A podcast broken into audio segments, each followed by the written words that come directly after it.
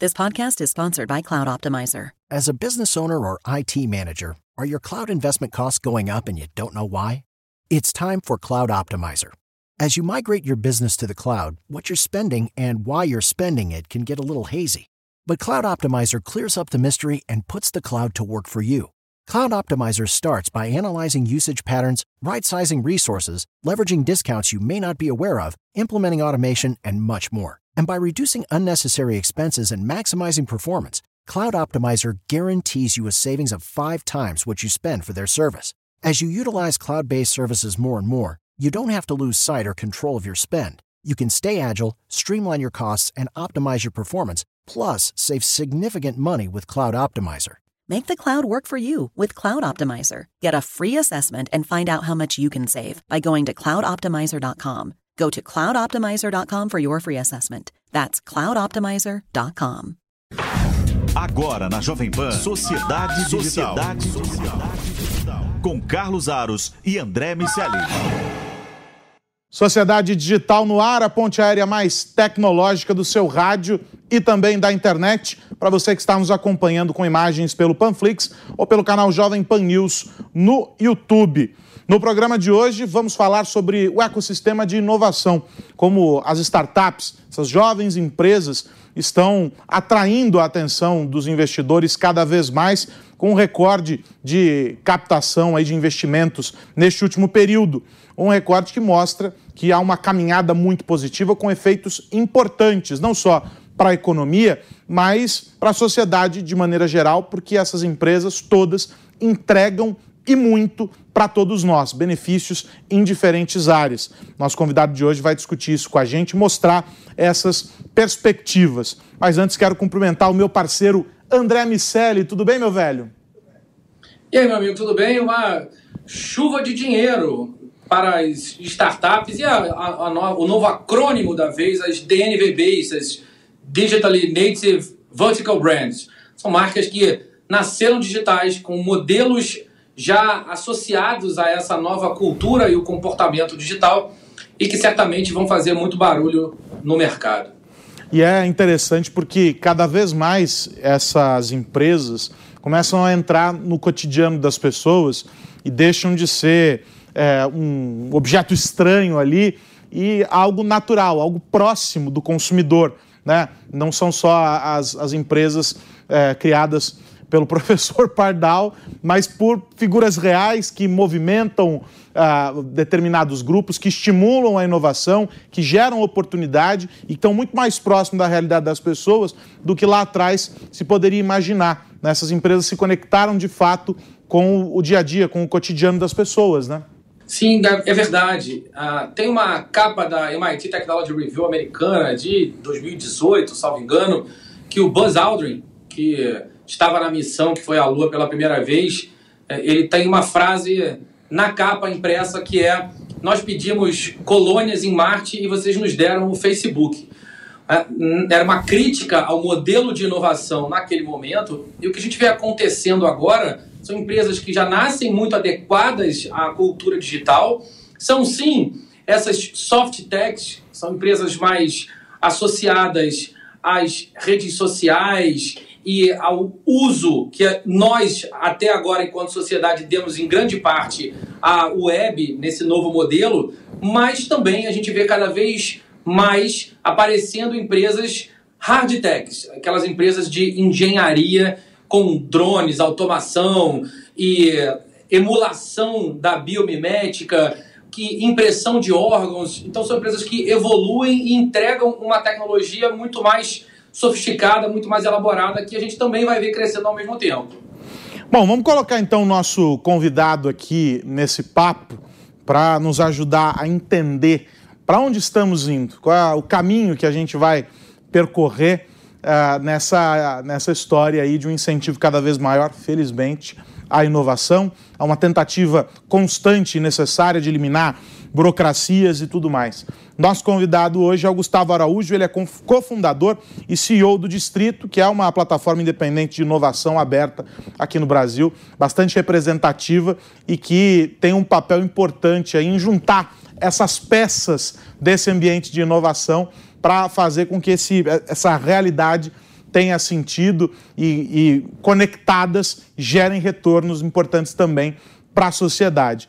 Gustavo, obrigado pelo teu tempo, por estar aqui com a gente hoje. Tudo bem? Obrigado você, Carlos, pelo convite. Prazer estar participando aqui desse bate-papo sobre venture capital, investimentos em startups e tecnologia no Brasil. Bom, quero começar perguntando para você sobre esses, esses números que vocês estão é, é, apresentando aí. É, e, claro, o Distrito faz parte dessa, dessa, dessa realidade, desse movimento, vamos dizer assim. 3,9 bi não é captados aí pelas, pelas startups aqui no Brasil. Tem unicórnio a rodo nesse processo aí nos últimos meses. É um movimento promissor. A gente te, pode dizer que ele está associado a esse último momento. O André citou as DNVBs aí no começo da fala dele.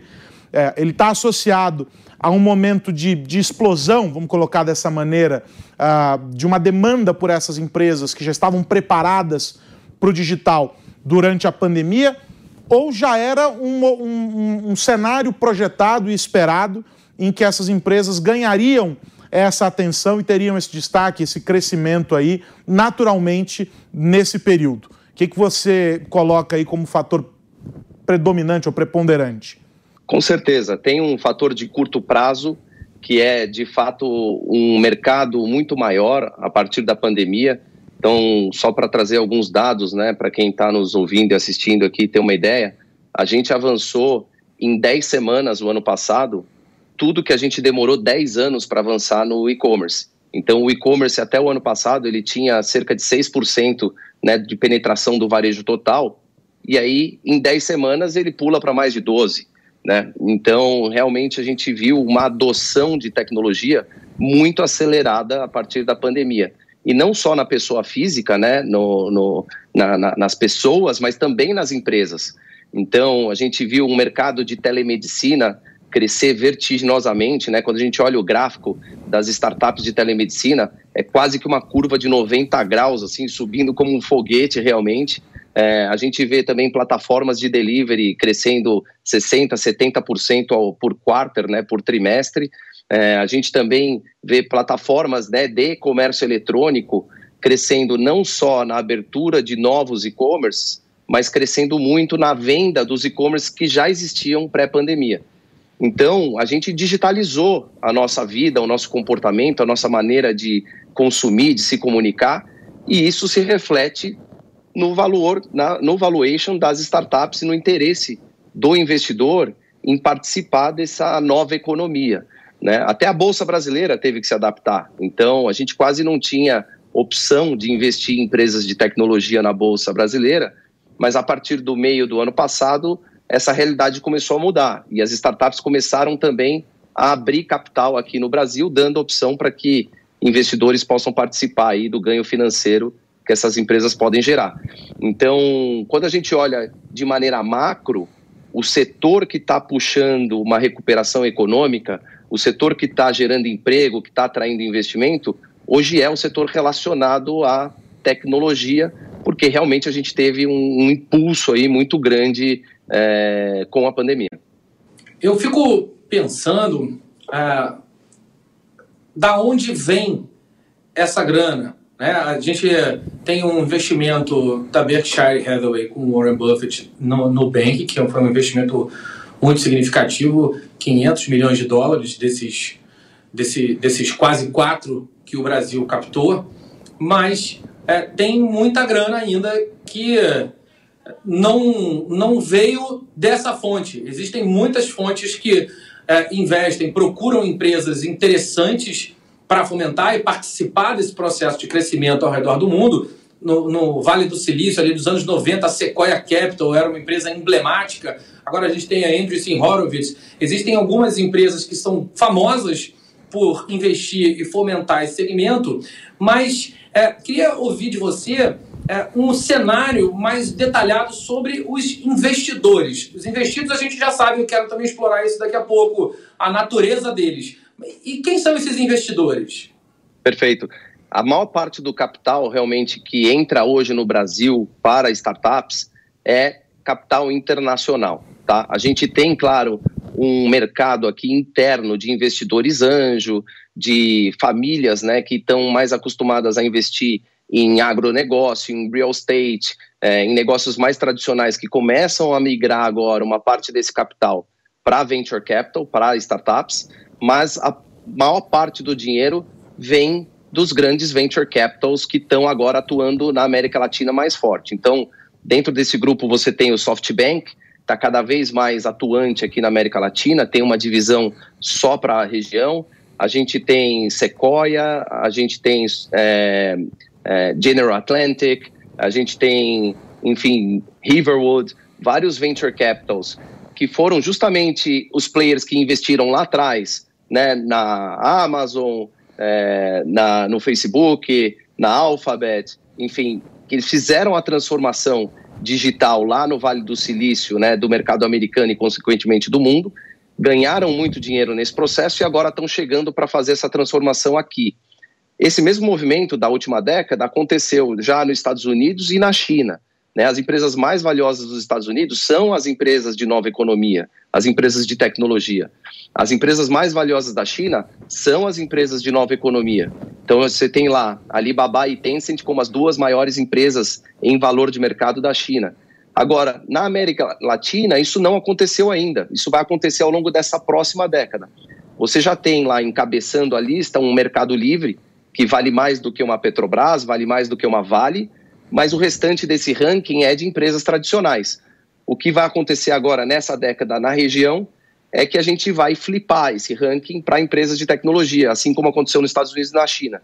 Então, os venture capitals internacionais aportam né, agora aqui na região porque eles querem fazer esse mesmo processo que foi muito rentável para eles em outras regiões na América Latina. A gente espera que o investidor brasileiro também siga né, é, esse caminho, mas ainda não é a realidade. Dos 3,9 bilhões de dólares que a gente já teve esse ano, né, a grande maior, é, maioria desse capital vem de fora. Se a gente pega o, o, os nomes aí, né, pega a, a, lista das startups que receberam uh, investimentos, a gente tem um quadro bastante diverso de segmentos. Tem o setor financeiro, tem uh, indústria uh, de móveis, tem uh, o quinto andar com, com locação, tem para venda de carro, ou seja, você vai para tudo quanto é, quanto é segmento ali dentro do, do, do mercado. E isso mostra que, primeiro, vários setores que estavam de alguma maneira presos a grandes organizações já tradicionais e muito bem consolidadas começam a se desgarrar e ganhar alternativas. Opções começam a surgir e, se elas estão recebendo investimentos, é porque há um potencial. O consumidor, primeiramente, já notou que tem alguma coisa legal ali para ser é, observado e para ser, ser consumido dentro do serviço ou produto que elas estão colocando. O que mais essa lista nos mostra? E se a gente for olhar no primeiro lugar ali é, na, na, atenção, a gente tem o Nubank que chegou timidamente lá atrás né, com, a, com uma proposta, veio evoluindo e hoje chama muita atenção. Aliás, a perspectiva de que nos próximos dias o aguardado anúncio da integração com o Apple Pay aconteça, os usuários comemorando aí na internet a possibilidade disso acontecer eh, agora pelos próximos dias. Mas o Nubank chama atenção por vários outros fatores. São os mesmos fatores que também destacam as, as companhias que estão no, no restante da lista? Com certeza. A gente está tendo uma lista cada vez mais diversa, né? Então, a gente começou é, fazendo unicórnios, né? Que são empresas que valem mais de um bilhão de dólares. É, em fintech, fintech é o carro-chefe do Brasil. Não é à toa que a nossa startup mais valiosa é uma fintech, né? É o Nubank. Né? Inclusive, Nubank hoje vale mais do que muitos bancos né, tradicionais, vale mais do que o Banco do Brasil, por exemplo. É, e isso está acontecendo em outros mercados. Quando você pega uma Loft, né, ela vale mais também que construtoras e incorporadoras tradicionais. E, e então o que a gente tem agora, depois de uma primeira onda de fintechs encabeçando essa lista de grandes startups, né, que viraram scale-ups e já agora empresas até globais, é, mercados novos. Então, a gente tem os é, unicórnios wannabe, né, os unicorns que falam, que são os, as, as empresas que serão em breve unicórnios, é, e tem algumas apostas. A gente tem aqui no distrito um, o maior banco de dados né, de startups e venture capital do país, e os algoritmos que rodam em cima desse banco de dados apontam para nós quais são as apostas a virarem unicórnio. Então a gente já tem pela primeira vez nessa lista, por exemplo, o setor de agro, né, com a Soli Fintech, a gente tem é, o setor de saúde com a Doutor Consulta, a gente tem uma, o setor de mobilidade com a Tembice, então a gente começa a ter agora um ranking mais diverso né? Então, o mercado que era puxado aqui por fintechs, é, pela transformação digital que a gente está vivendo de maneira né, integral em todos os aspectos da nossa vida, não só no, no nosso bolso, na, na, nossa maneira de consumir serviços financeiros, a gente está tá, tá virando digital em tudo. É natural que você tenha agora unicórnios e, e grandes empresas de outras categorias também é, nessa lista. Como o Brasil está controlando o early stage? Como as empresas que estão ali começando a engatinhar estão se financiando e captando investimentos? Bom, a média de anos que uma startup brasileira leva para se tornar um unicórnio é de oito anos. Então a gente está falando né, de quase uma década entre a fundação da empresa e ela atingir um valuation aí de um bilhão de dólares, né, para ser considerada unicórnio. A gente tem também um contexto novo que, com a abertura de capital, a gente tem empresas que não são unicórnios ainda, ou seja, elas valem ainda menos de um bilhão de dólares, mas já tem capital aberto na bolsa. É o caso, por exemplo, de uma Enjoei, né, o caso de uma Mosaico lá, que é dona do Buscapé, enfim. São empresas de tecnologia, né, que já foram startups e abriram capital na bolsa antes de se, se tornar unicórnio. Então, agora, realmente, o, o, a base da pirâmide é onde tudo nasce, né? Então, essas empresas que viraram unicórnio agora nesses últimos é, anos, elas têm aí, em média, oito anos de vida. Existe uma expectativa que esse é, período de anos vá se encurtando. Né? Então, conforme a gente vai tendo mais espaço para essas empresas digitais e os investidores tenham mais apetite por investimento, o valor delas vai subir e elas vão se tornar unicórnio é, provavelmente com médias aí de 7, 6, 5 anos a partir de agora. O recorde no Brasil é da Loft, que se tornou unicórnio em praticamente dois anos. Né? Foi um recorde absoluto entre a fundação e se tornar unicórnio é, em praticamente aí dois anos. E, e, o early stage é onde tudo acontece, né? Onde nasce, é onde está o investimento anjo.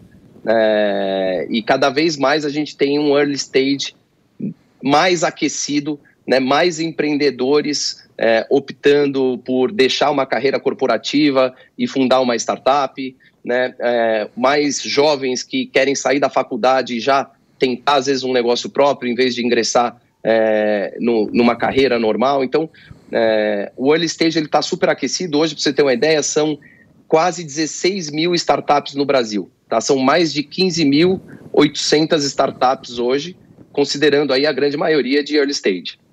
Agora, você mencionou uh, há pouco essa, a questão da, da presença do investidor internacional aqui, ou seja, lá fora, um olhar atento sobre o que o Brasil é capaz de produzir, o que o Brasil é capaz de entregar, mas os investidores daqui não estão, de alguma maneira, sendo representativos e olhando para o próprio quintal. Onde estão esses investidores? Porque a gente sabe que há, né? Para onde olham os investidores brasileiros se eles não estão olhando para o Brasil? Há também um complexo de vira-lata nesse caso, o que na grama do vizinho é mais bonita e por isso é, eles preferem investir lá fora. Aí estão na, na Ásia, estão nos Estados Unidos e não estão colocando dinheiro nas empresas daqui. O que está acontecendo?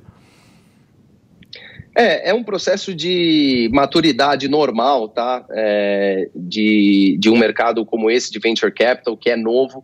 Então, o investidor ele, ele quer ter mais segurança antes de colocar o dinheiro dele, né? Isso está acontecendo com o investidor brasileiro. Então, lá fora, esses investidores que já estão vindo com muito capital para o Brasil, eles estão acostumados a isso. Eles já estão fazendo venture capital há 20, 30 anos.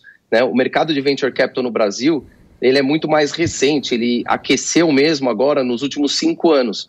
Então, por fato de ser uma, pelo fato de ser uma novidade, é, os investidores têm um pouco mais de cautela antes de começar a entrar de maneira mais agressiva. Então, mas isso é uma curva que naturalmente, conforme o mercado avança, a gente vai tendo mais unicórnios, mais aberturas de é, capital de startups na bolsa. É, esse mercado vai ficando mais líquido, né? O dinheiro ele, ele retorna quando uma startup abre capital na bolsa ou você tem uma venda estratégica, enfim, esse dinheiro acaba retornando depois para o early stage através de investimentos anjo, através de executivos que aportam dinheiro nos venture capitals brasileiros também como cotistas. Então isso retroalimenta todo o mercado e a gente acredita que é um processo normal. E depois de um ano tão forte como foi o ano passado e vai ser esse ano, talvez os, os investidores brasileiros despertem realmente de maneira mais acelerada.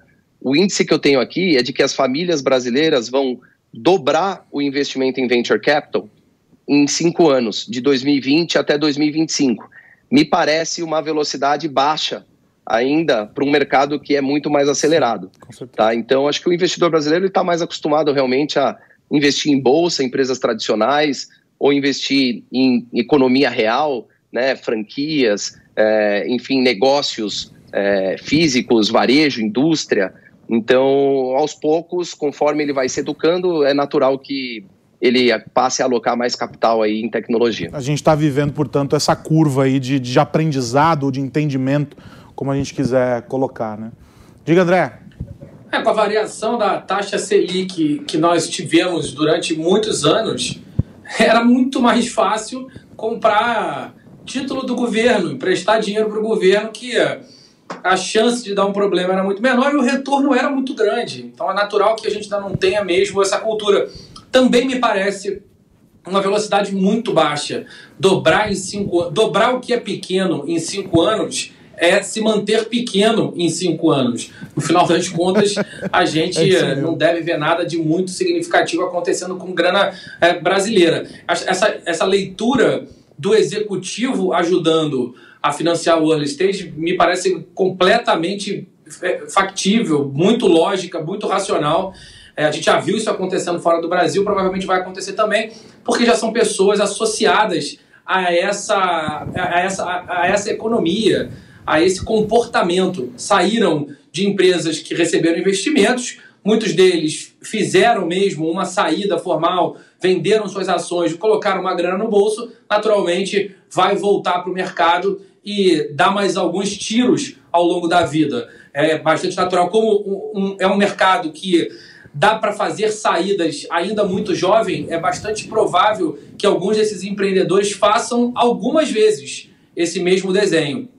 Agora eu fico curioso também para é, olhar as hard techs. O sul do Brasil é uma região que tradicionalmente é bastante envolvida com a engenharia, com as fábricas. É, e lá, mesmo lá, a gente vê iniciativas é, bem associadas à tecnologia de software. Você vê a gente caminhando pelo mundo do hardware?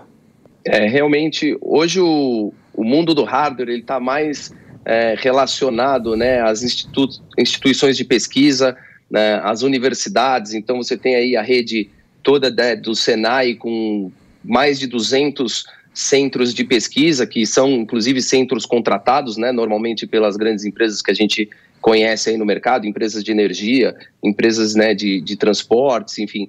Né, e, e, o que o Brasil realmente acelerou muito mais foi no, no soft tech, né, nessa parte de software, enfim, é, que é também, claro, mais fácil né, do ponto de vista de, de infraestrutura né, que necessária para se desenvolver. É, você tem ali qualquer pessoa né, da garagem de casa ou do seu quarto pode desenvolver software enquanto que para desenvolver hardware você precisa de laboratório, você precisa de infraestrutura específica, que demanda também mais investimento.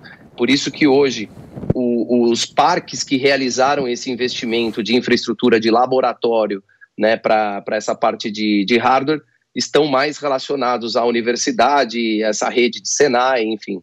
Então, é um ecossistema que a gente vê é, que está ainda no early stage, né? É, pode ser que o Brasil realmente é, se deslanche um pouquinho mais nisso, como, por exemplo, Israel ou como é, o mercado americano, né? Então, são, por exemplo, dois países que investem muito em, em hardware, né? Então, fazem é, sensores, é, internet das coisas, né, IoT para agricultura, por exemplo, toda a parte de robótica, desenvolvimento de tecnologias para armazenamento de energia, para baterias.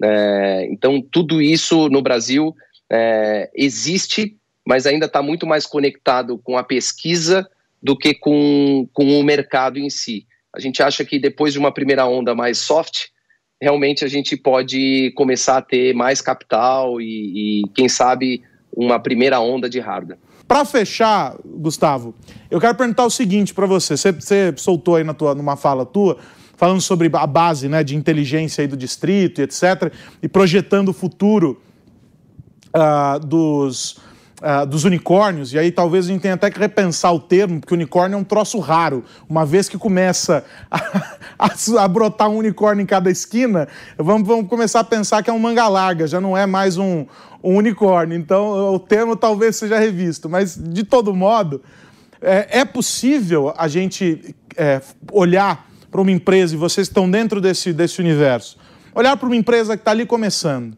e dentro de um contexto, de entendimento, seja por qualquer inteligência por trás, dizer assim: olha, aqui está um, um unicórnio em, em, em, formação, vamos lá na frente ter isso. É possível ter essa inteligência, ter esse olhar hoje em dia, ou não? É ainda uma grande aventura em que o empreendedor se lança com feito Rambo uh, eh, para brigar uma batalha e ele só sabe se vai vencer lá na frente. Olha, é possível, né? A gente faz diversos testes aqui é, com algoritmos, né, para identificar e, e, testar realmente a acuracidade de modelos. Então, a gente tem um time de data science hoje que fica realmente é, é, colocando, né, esses modelos no mercado para prever comportamentos.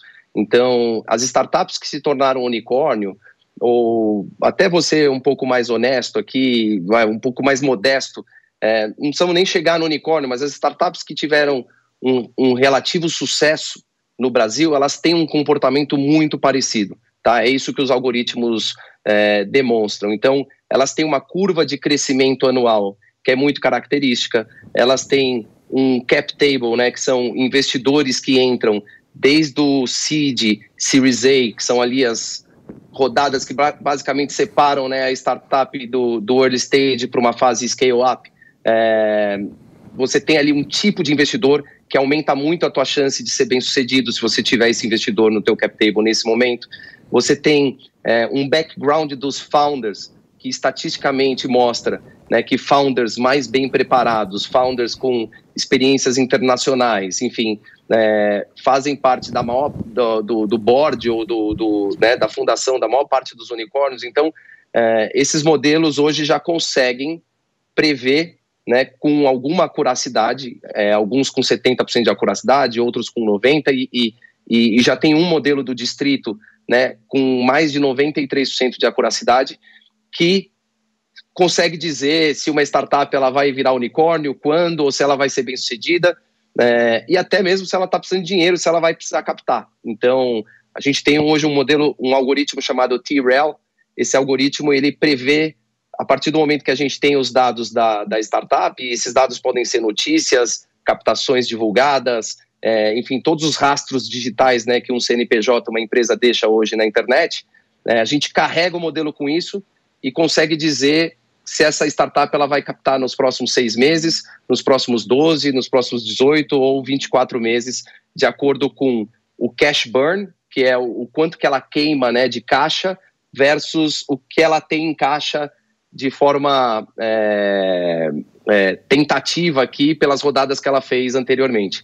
Então, é impressionante o resultado que, o que esses algoritmos é, têm dado. A gente acha assim que ele o algoritmo sozinho ainda não substitui o humano sozinho. Claro. Mas o humano, junto com o algoritmo, realmente se torna aí mais poderoso. Isso, isso fica evidente com aplicações em qualquer frente, em qualquer área. Eu preciso agradecer o Gustavo Araújo, que é cofundador e CEO do Distrito, esteve aqui com a gente neste Sociedade Digital, nos ajudando a entender os caminhos aí do Venture Capital e como o Brasil vem se posicionando muito bem, aliás, nesse contexto.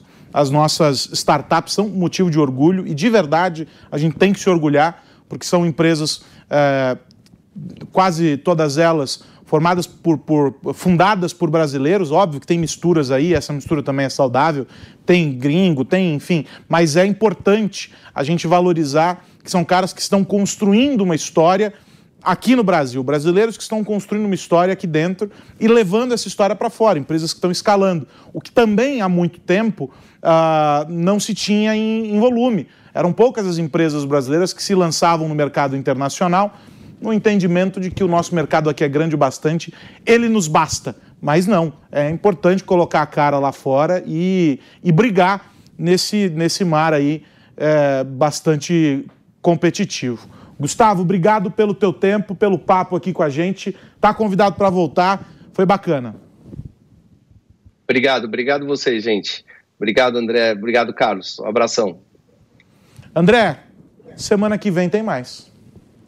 Semana que vem tem mais, meu amigo Carlos Ares. Um abraço para você que nos ouve e vê. E Gustavo, além de agradecer, quero dizer que quando seu algoritmo encontrar um bebê unicórnio, conta pra gente que a gente vai lá fazer um carinho nele. Vamos ficar perto, fazendo o bebê crescer. Sociedade Digital volta na semana que vem.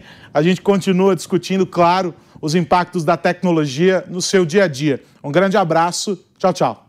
Você ouviu Sociedade Digital com Carlos Aros e André Miceli.